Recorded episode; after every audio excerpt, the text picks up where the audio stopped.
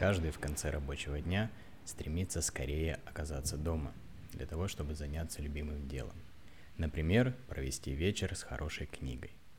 Сегодня мы заканчиваем чтение автобиографической повести Юрия Непейна «Милая мама, не плачь». Все предыдущие главы имеются на канале, ссылка на последнюю серию будет в описании.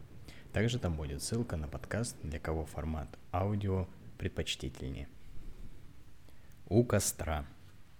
Ночью по улицам большого города на бешеной скорости промчалась грузовая машина. На ней крупными буквами было написано «Хлеб, хлеб, хлеб» и скрылась за поворотом.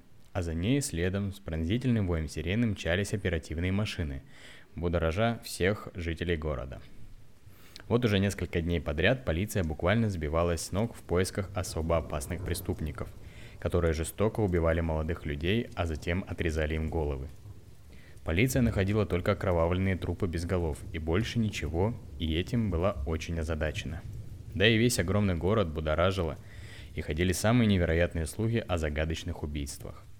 Но никто толком не знал, кто и почему их так странно убивает. В это время на окраине города в старом доме жила очень бедная семья. Больная мать и ее сын, подросток лет 15. Он ежедневно уходил в город добывать еду, и часто ему приходилось красть, чтобы не пропасть голоду. Однажды он, прогуливаясь в парке, увидел мужчину, который сидел на скамейке и спал, а возле него стоял небольшой чемоданчик. Он, недолго думая, тихонько подошел к нему, осторожно взял этот чемоданчик и убежал. Приехав домой, поставил чемоданчик под стол, не посмотрев даже, что в нем. И только он сел за стол кушать, как вдруг услышал, что к дому подъехала машина. Он выглянул в окно и увидел полицейских, выходящих из машины. Он растерялся, бежать уже было поздно. Он метался по комнате, усиленно думая, что предпринять. В дверь уже настойчиво стучали. Стук услышала его мать и слабым голосом сказала ему. «Сынок, Открой дверь. Это, может, врач ко мне пришел?» Он открыл дверь, в комнату ворвались полицейские и сразу стали искать чемоданчик, который он недавно украл. Они быстро нашли этот чемодан и взяли его и мальчика, а мать отвезли в больницу. Мальчика запихали в машину с закрытыми окнами. И когда его привезли, то завели в подвал большого дома, где за столом сидели пожилые люди. Они сразу предъявили ему обвинение в том, что он совершил очень тяжкое преступление – за которое будет приговорен к расстрелу. Вот доказательство твоей вины. И открыли этот чемоданчик. А там лежали две отрубленные головы. Мальчик очень поразился увиденному и стал объяснять и доказывать, что он не убивал, а только украл чемоданчик. Но его оправдания были для них пустым звуком. И не больше.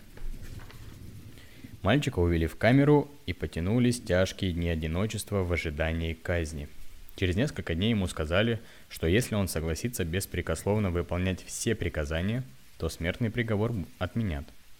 Он подумал и согласился. И его по ускоренной программе обучили метко стрелять, ухаживать за девушками, чтобы заманивать их в свою ловушку, а затем быстро убивать, отрезая им головы, и доставлять профессору, который уже несколько лет тайно занимается проблемой омоложения человека – его заставили написать письмо матери, что он якобы работает на секретном военном заводе токарем и будет ежемесячно посылать ей деньги на питание и лекарства. Он, пройдя курс обучения, приступил к выполнению своего задания. Однажды он встретил красивую девушку и полюбил ее с первого взгляда, а задание убить не выполнил. Его предупредили, если он будет исполнять их поручения, то следующая голова будет его – Девушка пригласила мальчика к себе домой послушать хорошую музыку. Когда они пили кофе, в квартиру вошел пожилой мужчина. Он поздоровался и прошел в свою комнату. Девушка пояснила ему, что это ее отец, знаменитый профессор столичного университета. Но его поразило больше всего то, что он знал этого человека. Это был руководитель тайных убийств в городе. Но девушке он не сказал, что знает его – Прошло несколько дней, и он вновь захотел встретиться со своей девушкой, но она исчезла. Он мотался по городу в поисках девушки, но они были напрасны. Он очень расстроился и опечалился. Разгадка пришла совсем неожиданно для него, когда профессор вызвал, вызвал его к себе и показал свою подземную лабораторию, которая находилась далеко за городом в сосновом бару под землей. Когда мальчик вошел в лабораторию, то его взору предстала ужасная картина. Он увидел на длинных столах вдоль стены на штырях множество всяких черепов, голов человеческих. И проходя мимо женских голов, он вдруг увидел знакомое ему лицо, а присмотревшись внимательно, узнал свою любимую девушку. И чтобы от испуха не закричать, крепко стиснул зубы. Он решил промолчать. Его поразило еще и то, что профессор был абсолютно спокоен и хладнокровно глядел на нее. Каким же надо быть жестоким фанатиком и изувером, чтобы не пожалеть даже свою родную дочь? Когда он вышел из этого страшного подземелья и уехал в город, то пошел в полицию и все рассказал о тайной подземной лаборатории. Полиция поехала туда и окружила то место. Они подошли к сосновому дереву возле небольшого озера и нажали на кнопку на стволе, скрытую под корой – и мощные насосы быстро выкачали из озера воду. Затем посреди озера открыли люк, осторожно спустились в глубокое темное подземелье и узкими коридорами прошли в лабораторию. Но вдруг раздался оглушительный взрыв громкой силы, и те, кто был внутри и снаружи, в один миг все погибли. Вот и вся история секретной подземной лаборатории. Так и осталась до сих пор никем не раскрыта эта страшная тайна – потому что взрыв был такой огромной силы, что уничтожил все следы ужасных преступлений. «Вот это да!» – удивленный с изумлением протянул Витька. «Неужто взаправду такое было?» «Да ну!» – недоверчиво и с сомнением сказал Федька. «Все это враки. Фантазия одна». «Но все равно интересно», – сказал Витька.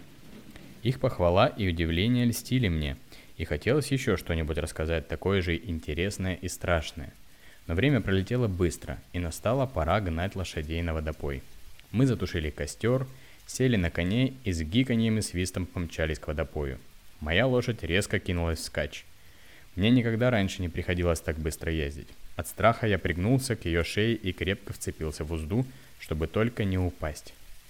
«Эгей!» — кричали ребята, и, подгоняя по бокам лошадей пятками, мчались к водопою. Спускаясь под горку, моя лошадь низко нагнула голову — и я свалился прямо ей под копыта. Я сильно испугался, боясь, что она наступит на меня и раздавит, как щенка.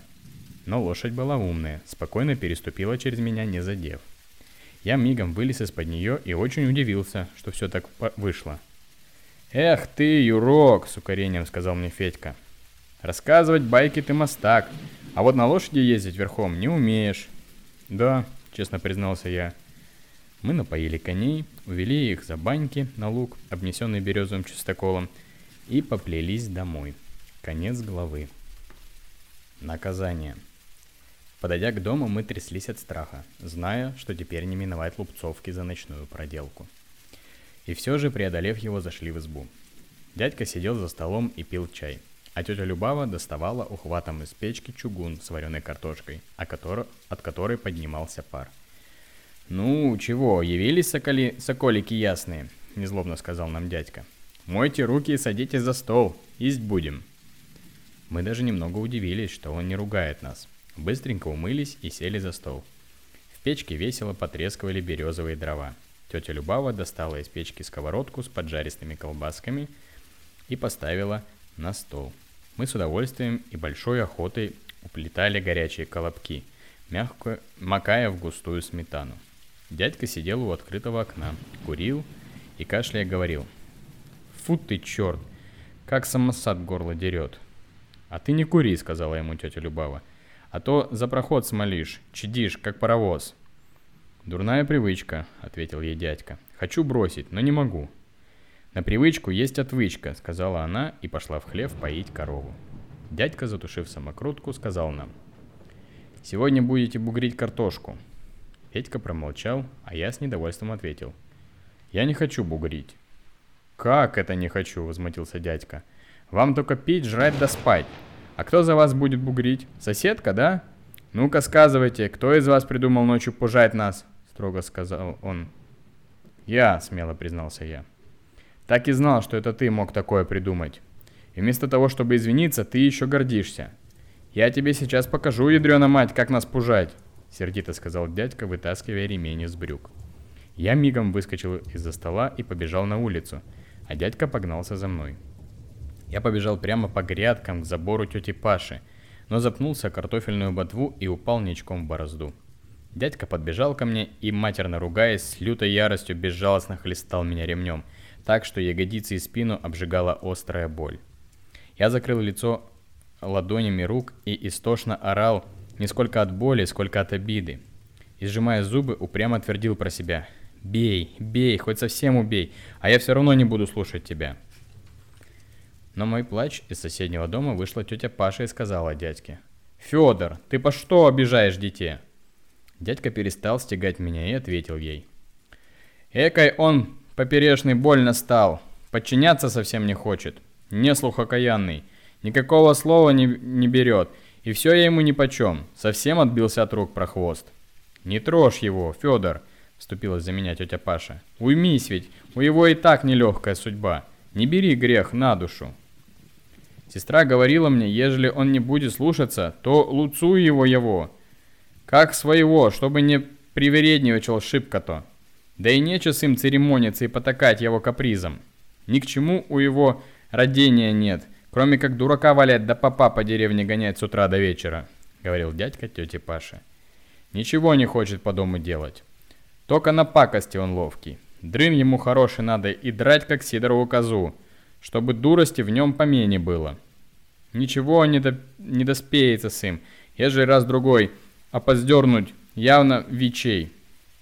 Ежели дать ему волю, так сидят на голову, да еще и понукать будет. Надо с измольства к труду и порядку приучать, а то из его лентяй вырастет, сказал дядька. Лень, матушка, поперед его родилась. Никакого усердия нет, чтоб робить. Ну ладно, сказала тетя Паша. Не воль ты его, коль не хочет он делать. Ведь супротив воли все равно не приводишь к труду. Да и какой из его работник еще? Мало он, только зазлится, серчает на тебя. Он не понимает еще. Пускай озлится, зато наперед будет знать, что надо слушаться старших, сказал дядька. Уговором его не пронять, да и нече ему потачку давать, пакостить так могет. Попустись, Федор, отпусти он от его, говорила она ему. Образумся. Нельзя эдо кто, не гневи Бога. Не надо свое зло на детях срывать. Не надо, Федор, не трожь его больше. По что яриться да гневаться зазря-то? Надобно по-хорошему, по-доброму с им как-то ладить. Спокойно его вразумлять, пестовать. Ведь не зря говорят, учить надо, ковды детей еще поперек лавки лежит, а когда вдоль, то уже поздно. Он сирота, и его обижать нельзя, большой грех берешь на себя. Я лежал, уткнувшись лицом в землю, и горько безутешно плакал, думая про себя. А почему я сирота? Ведь у меня мама жива, она скоро приедет сюда, и тогда уж никто не посмеет обижать меня. Нет, я не сирота. Хорошо, что тетя Паша заступилась, а то бы дядька ухвостал меня до смерти. Но с этого дня я еще больше возненавидел дядьку за эту порку. Когда он ушел, я встал и пошел к Витьке. Он жил один в большом доме у дороги.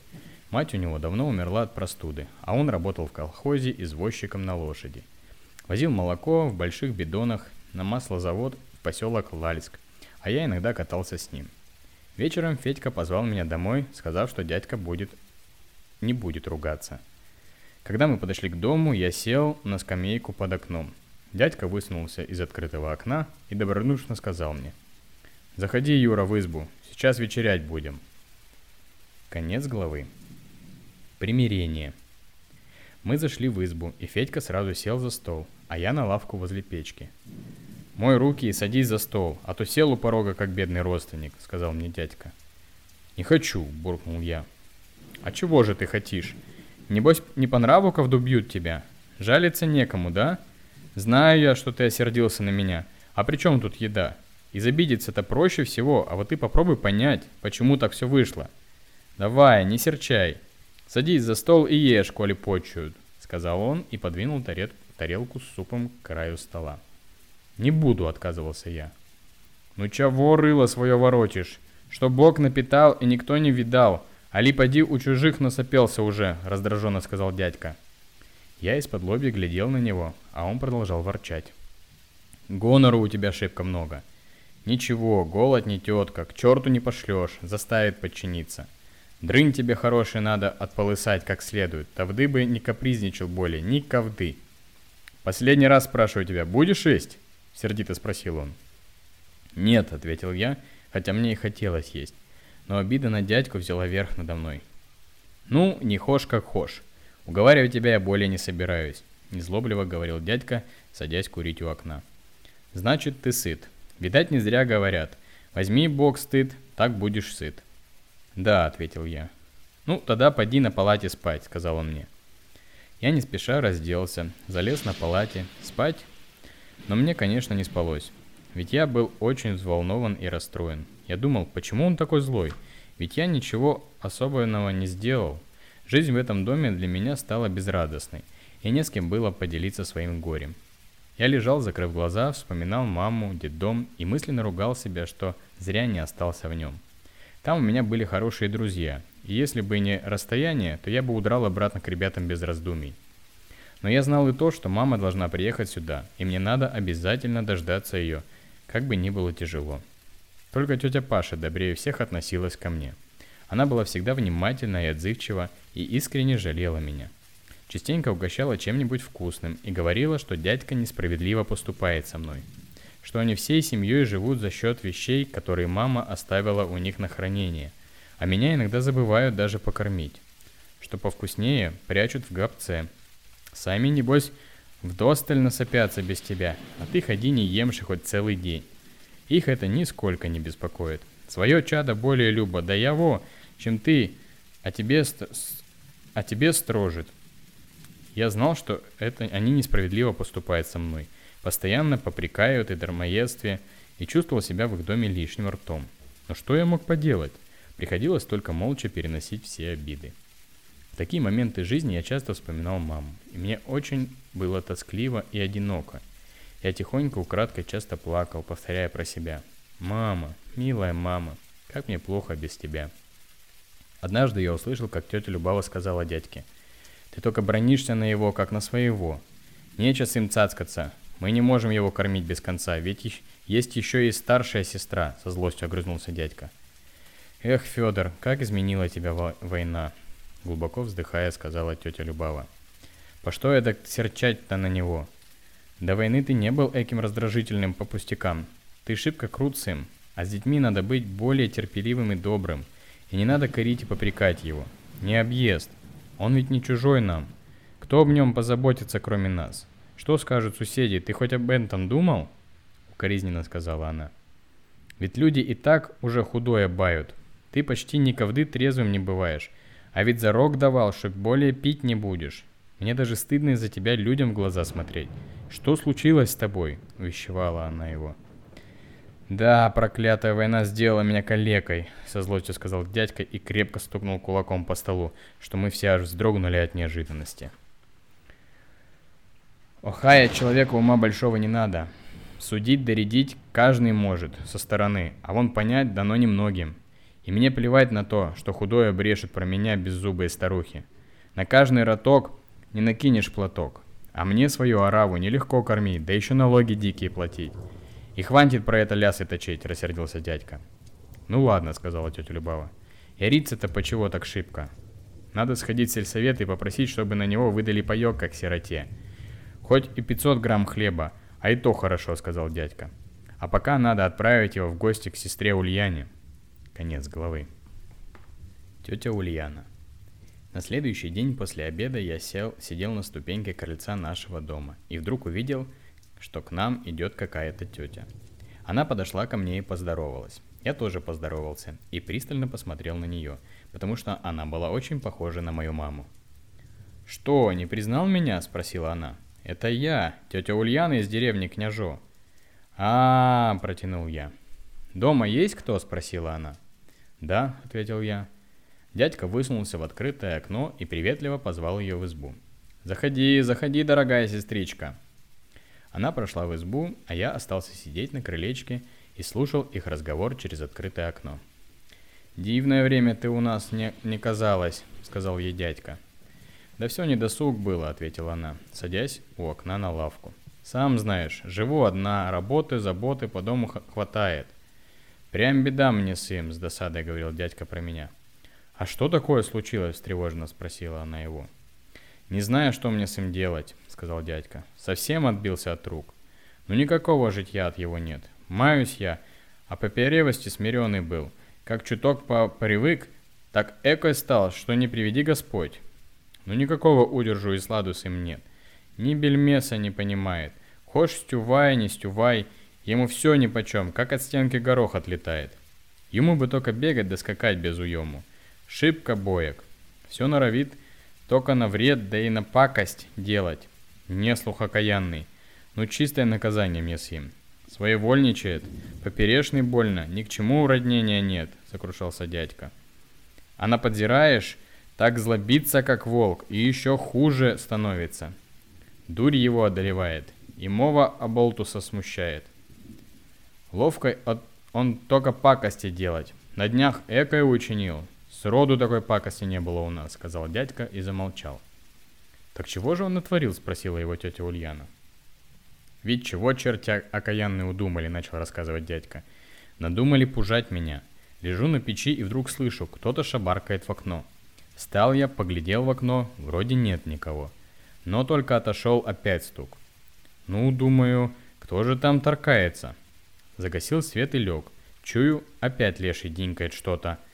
Ну, думаю, какого лешака там дрынкает. Вышел я на улицу, обошел округ дома, никого нет. Взял ружье, вышел на крыльцо и для острастки пальнул вверх. Так они, черти окаянные, мигом выскочили из-за кустов и без оглядки драпанули под угор мимо банник в лесу. Усвистали так, что только пятки их сверкнули. Не угонишься за яма. Жаль, что у меня еще болит нога, а то бы я их настиг и так бы надрал уши докрасно, что они надолго запомнили бы у меня, как пужать старших. Но к утру все отлегло. Да и что с их взять? Пакостники экои. «Ну-ка, ну-ка, ся какие шкариди!» – удивилась тетя Ульяна. «Надо же экое выдумать!» «Сегодня мы едем в дальние луга на синокос. Так пусть он пока у тебя поживет сказал дядька. «Пущай живет хоть до начала учебы в школе», — сказала тетя Ульяна. Дядька выглянул в открытое окно, позвал меня в избу и сказал, «Сейчас поедешь с тетей Ульяной и будешь жить у нее до начала занятий в школе». Знак согласия я кивнул головой, и мы сразу пошли к ней домой. Дом тети Ульяны был за речкой в деревне Княжо. В избе у нее было тепло, чисто и уютно. На полу домотканные половики, дорожки, Утром, когда я проснулся, уже топилась печь, а на столе были приготовлены рассыпчатая картошка с укропом и грузди в сметане. Поев и попив чаю, мы пошли пилить дрова. У тети Ульяна похвалила меня за помощь. По вечерам у нее часто собиралась на посиделке соседки с прялками почти со всей деревни и засиживались допоздна. Они, дергая за куделю, крутили веретено, напевая печальные старинные песни. А когда самовар был готов, все дружно садились за стол и неторопливо пили чай, вспоминая разные жизненные истории. Они часто просили меня что-нибудь спеть для них. Я с удовольствием им пела жалостливые детдомовские песни о бродячей жизни беспризорников, сирот, забытых всеми. Об их скитаниях в поисках еды по бесконечным дорогам нашей великой страны после войны. О жизни без ласки и любви. Они внимательно слушали эти тоскливые и жалобные песни – утирая слезы, дружно хвалили меня и просили петь им еще и еще. И только за полночь все расходились по домам. Мне нравилось жить у тети Люяны. Но время в гостях пролетело быстро, и настала пора возвращаться к дядьке. Хотя не очень-то и хотелось. Пришлось подчиниться, потому что не моя была воля.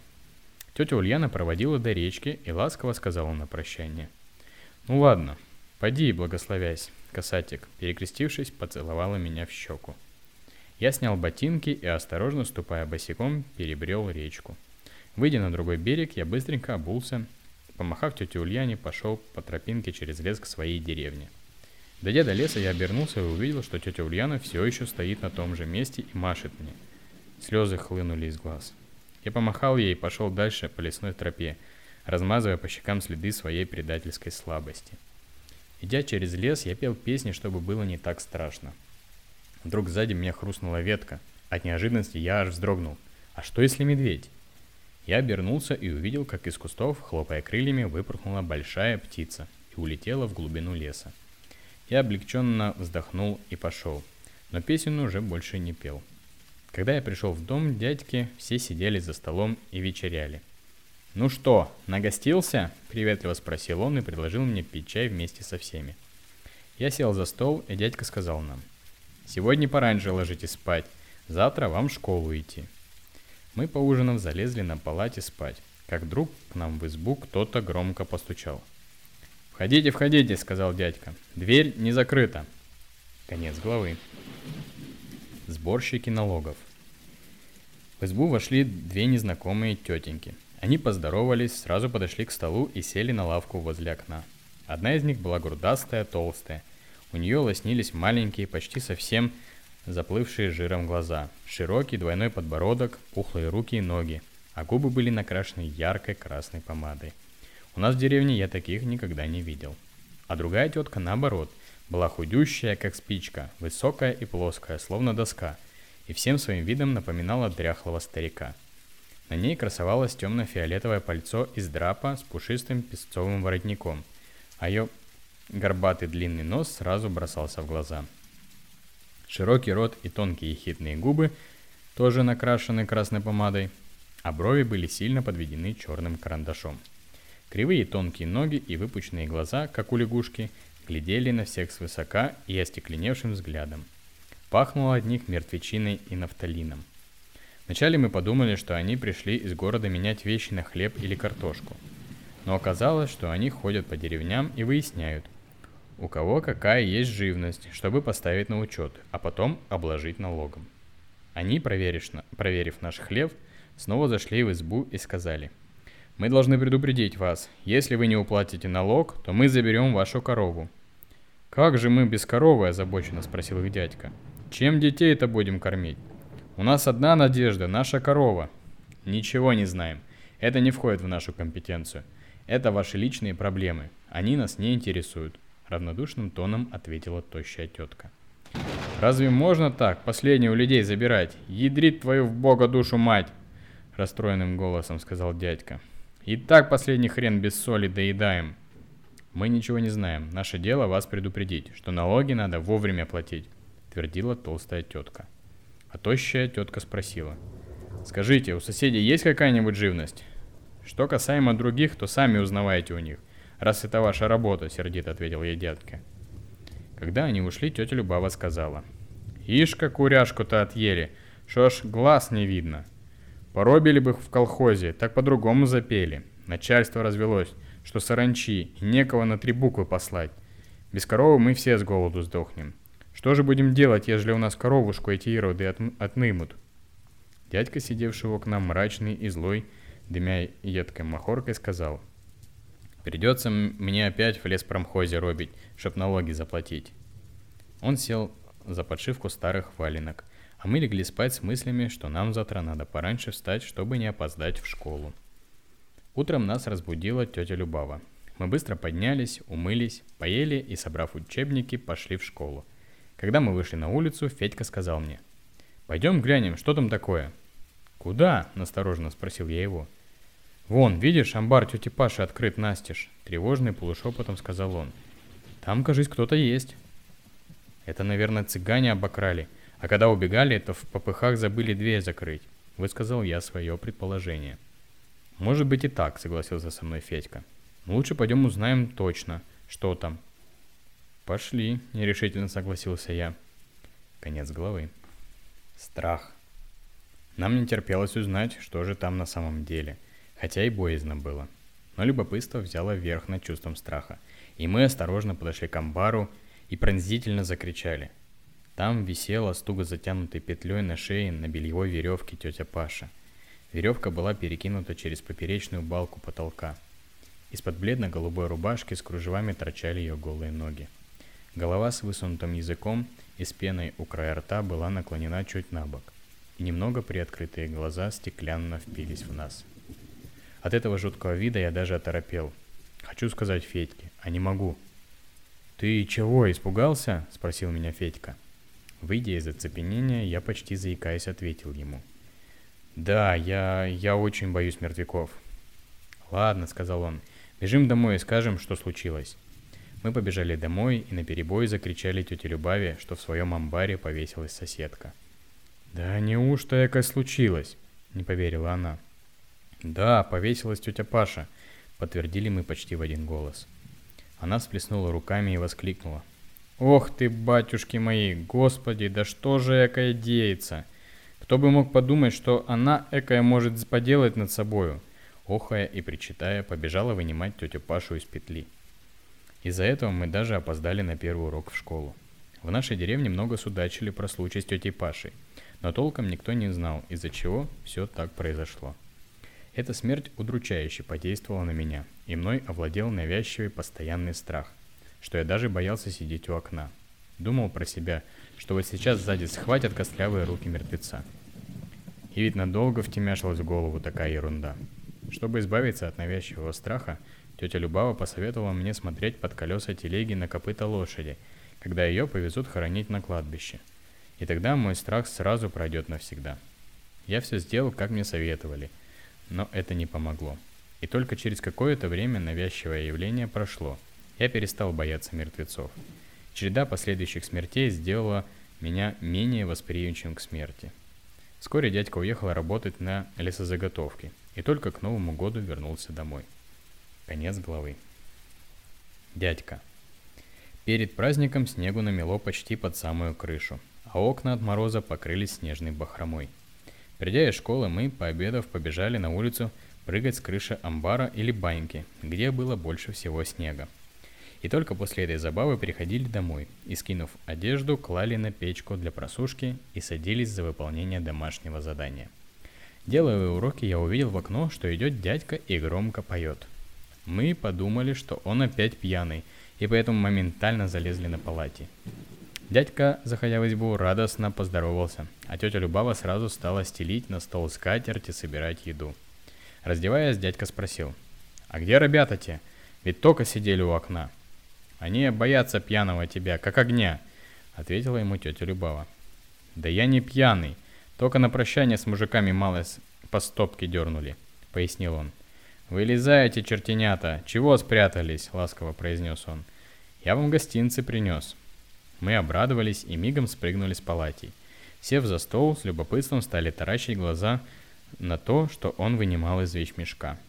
Он дал нам конфетки-карамельки, а Симе еще и красные бусы. Она была несказанно рада этой обновке.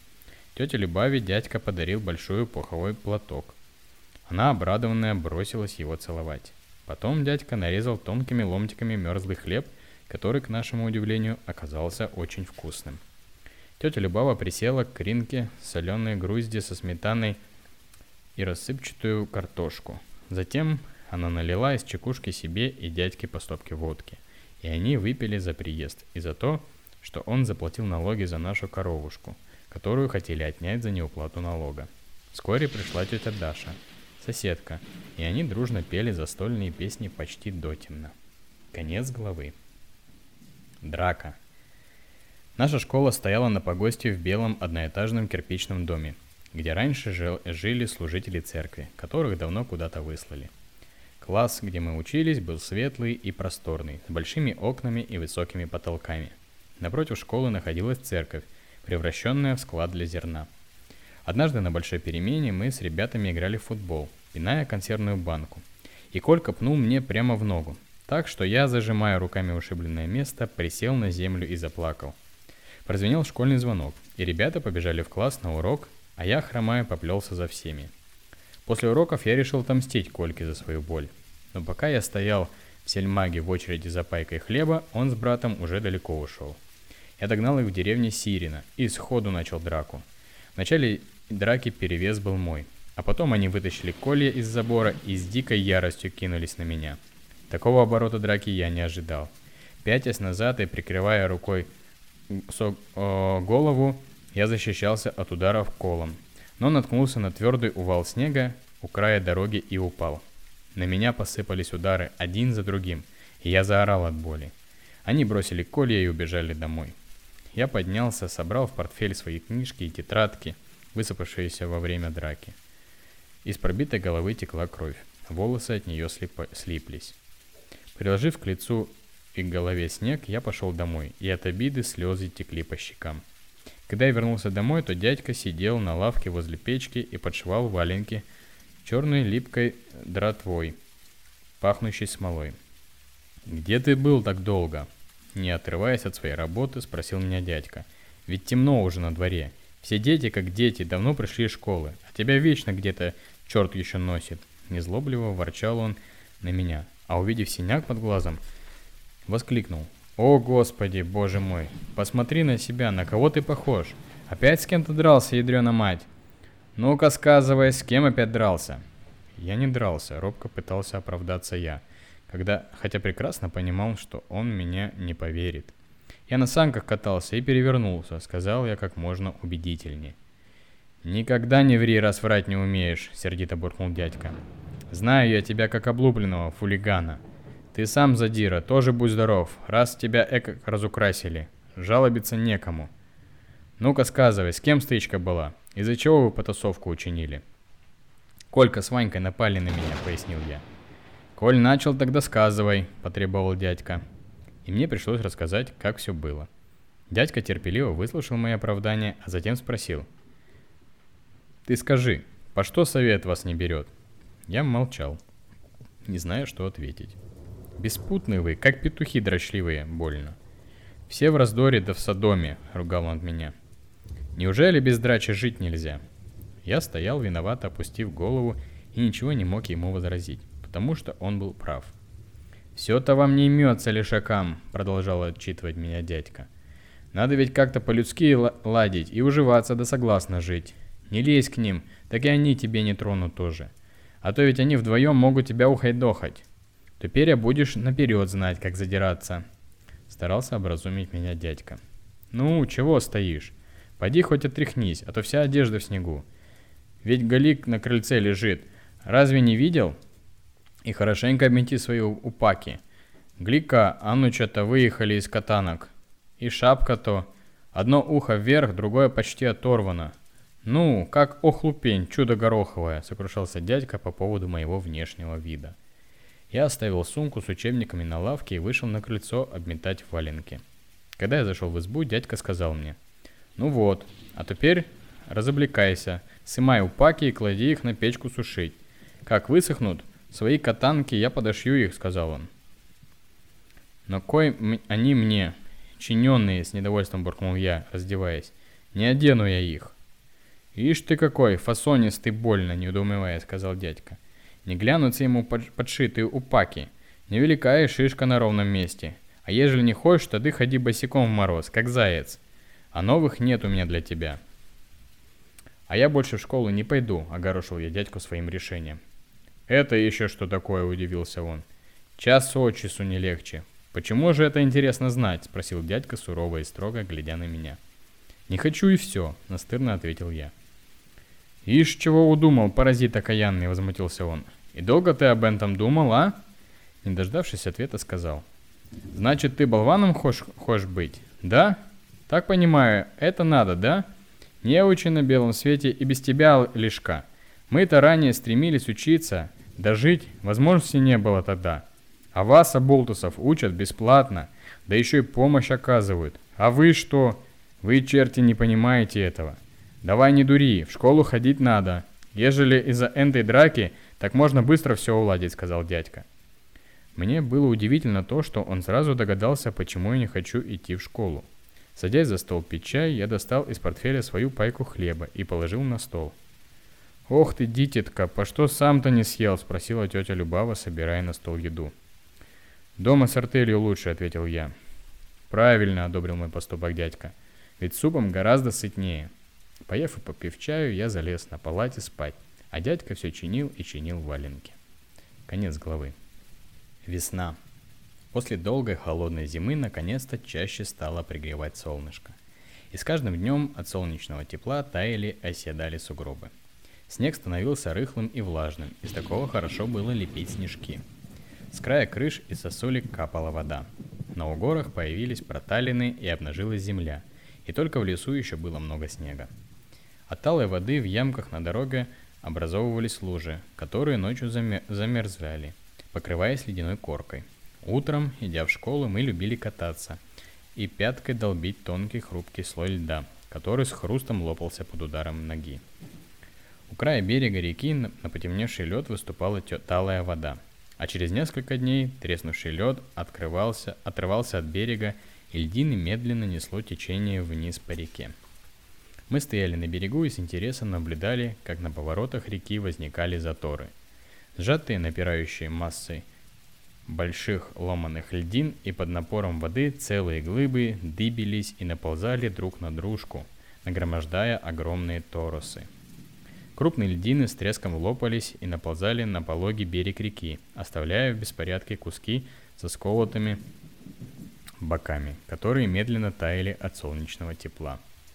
Речка с каждым днем разливалась все больше, затопляя низины. Когда совсем растаял снег, на обширных полях, лугах дружно стала пробиваться сквозь рыхлую влажную землю нежно-зеленая трава, а на ветках деревьев и в кустах набухали и лопались почки. И вскоре появились свежие липкие листочки. И когда в школе прозвенел последний звонок, ребята, радостно галдя, выбежали на улицу, где ярко светило солнышко и весело и озорно кричали «Ура! Каникулы!» Наступило долгожданное время, когда можно целое лето отдыхать и не думать больше об уроках. В доме все чаще стали вспоминать о моей маме, что она должна скоро освободиться и приехать за мной. Конец главы. Встреча. Когда я увидел в окошко, как по тропинке через поле идет к нашему дому моя мама, я радостно закричал. «Мама! Мамочка идет!» Мигом выскочил из-за стола и помчался ей навстречу. Я обнимал, целовал ее, а она тискала меня своими сухими крепкими руками. Возле крыльца маму встретили все наши. Обнимались, целовались и плакали от радости. А когда зашли в дом, тетя Любава сразу поставила самовар и стала готовить еду, приговаривая – «О, какая радость у нас в доме! Как мы ждали тебя! Как ты исхудала!» «Не в раю я была», — ответила мама. «Да-да, милая», — охотно согласилась тетя Любава, поправляя скатерть на столе. Я сидел за столом возле мамы и прижимался к ней, и мне казалось, что нет счастливее человека, чем я. И день, о котором я так долго мечтал, наконец-то настал. Теперь уж никто не, больше, не будет больше меня обижать, думал я про себя. «Ишь, как льстится к матери», — ревниво произнес дядька. «Видать, шибко обродел. Небось, натасковался. Так потери-то рад радеханик. Хорошо подле матери-то». «Да», — не скрывая своей радости, ответил я. «Мама, мы больше не расстанемся с тобой никогда?» — с надеждой спросил я ее. «Да, сынок мой», — ответила она. «Да, мой родной». Самовар, стоявший на столе, ярко блестел, вычищенный речным песком и золой, и мне казалось, что он тоже радуется вместе с нами своим золотистым блеском. Мы сидели и пили чай, рассказывая друг другу новости, а к нам в избу приходили соседи со всей деревни. Взрослые и дети смотрели на нашу радостную встречу словно кино. Мама угощала детей карамельками, и они, застенчиво смущаясь и робея, брали конфетки. Пришли тетя Ульяна и дядя Коля с гармошкой, и все зашумели еще больше – Дядька вовсю горланил частушки с картинками, а тетя Любава задор... задорно плясала топотуху. Когда веселье было в самом разгаре, нежданно-негаданно к нам в избу вошел дяденька из соседней деревни. У него была бутылка самогона. Его пригласили за стол как хорошего гостя. Он сел, достал бутылку самогона и налил стакан дяде Коле, дядьке и себе. И они выпили за встречу, ничего не подозревая – только тетя Ульяна заметила, что этот дядька сам не пил, а вылил под стол. Но она не придала этому особого значения. Весело играла гармошка, горланили пе- песни и частушки. Как вдруг дяде Коле и дядьке стало очень плохо. Все сполошились и не заметили, когда и как ушел гость, который угощал своим самогоном. Дядьку и дядю Колю повезли в больницу. Дядя Коля умер по дороге, а нашего дядю успели довести до больницы – в больнице его заставили глотать резинку, чтобы определить причину отравления. Он, отталкивая всех от себя, еле-еле проговорил. «Не надо. Не могу. Дышать нечем. Лихо мне. Хватит мучить меня. Отстаньте ради бога. Дайте хоть спокойно уме...»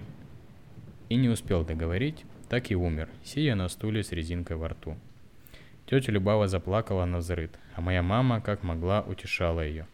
Скорбно и тяжко было у всех на душе – у тети Любавы после этого горя стала держаться, дергаться нижняя губа, и часто болела голова от подскочившего давления и переживания. Конец главы. Похороны. В этот день, когда хоронили дядю Федю, было пасмурно и хмуро. На невысоком кладбищенским забором среди сосновых и березовых деревьев всюду виднелись кресты и оградки. Многие бугорки старых могил осели и заросли сорной травой, крапивой и лебедой. Трухлявые могильные кресты давно уже прогнили и покосились. И только возле кладбищенской церквушки стояло ровно и величаво беломраморные кресты бывших богатых купцов, важных особ и служителей церкви. Тучный священник скорбно прочитал молитву за упокой души, и гроб на веревках медленно опустили в яму. Родственники бросили по горстке земли, а могильщик зарыл яму и сделал бугорок, поставили крест. После этого взрослые выпили по стопке водки и закусили кутьей – это рис с изюмом. А нам, детям, дали конфетки и яичко. Я стоял и глядел на стылое серое небо и думал. Вот так же когда-нибудь похоронят меня под плаксивое завоевание родных. А может быть и не так вовсе. И какой черт лезут мне в голову такие мысли? Лучше пока об этом не думать. Где-то далеко в небе загрохотало, а вскоре повторилось снова, и подул влажный ветер. От его порывов трава приникла к земле, зашелестела листва осин и берез. Темно-серые тучи медленно поплыли в нашу сторону и потянуло еще большей сыростью, а вскоре стал накрапывать мелкий дождь. Лишь стая черных ворон, истошно каркая, летела над кладбищем и хватала оставленную на могиле еду. После похорон в доме было особенно тоскливо и грустно. Еще несколько дней подряд моросил, не переставая дождь. Когда судили того мужика, который отправил нашего дядьку и дядю Колю, он на суде сказал, что хотел отравить своих родных, чтобы потом пропить их дом. Но они не впустили его, и тогда он пошел в нашу деревню. Ему дали большой срок, но нам от этого не стало легче. Конец главы. Отъезд. Вскоре после похорон мы получили письмо из Воркуты от дяди Васи, которого считали погибшим на войне. Этому письму мы были очень удивлены. Из письма мы узнали, что дядя Вася жив и всех нас зовет приехать к себе в город Воркуту – было много разговоров, ехать или нет, но в конце концов решили ехать. Дом хотели продать, но покупателей не нашлось, ибо многие жители, как и мы, оставляли свои дома и уезжали из деревни в разные города, и кто куда мог, только бы уехать. По старинному обычаю мы присели перед дальней дорогой, помолчали, мысленно прощаясь с родным домом, ибо для каждого из нас с ним уже было связано много хорошего. «Ну все», — сказала мама, — «надо ехать». Мы встали и не спеша уложили вещи в телегу. Зам... Замкнув дверь большим амбарным замком, наглухо забили досками окна и двери крест-накрест, как будто совсем похоронили свой дом. Когда сложили вещи в телегу, залезли сами. Тетя Ульяна, садясь на передок, тяжело вздохнув, сказала «Ну, милая, с Богом, трогай!» и дернула вожжи. Отъезжая, мы с тоской глядели на брошенный дом, который одиноко и сиротливо стоял, как памятник – и каждый из нас думал, даст Бог, может еще вернемся. Всегда жалко покидать родной дом и, обжитые места, и слезы отчаяния невольно текли из глаз. Синевое небо периодически закрывали серо-белые облака. Лошадка медленно тянула телегу по извилистой и ухабистой проселочной дороге. Глинистая дорога, размытая дождями после первых заморозков, била в колдобинах и тянулась крутыми поворотами то в гору, то под гору – Расхлябанные колеса телеги, виляя медленно, катились, оставляя за собой лишь узкий и глубокий грязный след. Они, заляпанные грязью, часто вязли и утопали в глинистых ямах, а мутная вода растекалась по дороге. От копыт лошади отлетали тяжелые комья и шлепались на землю.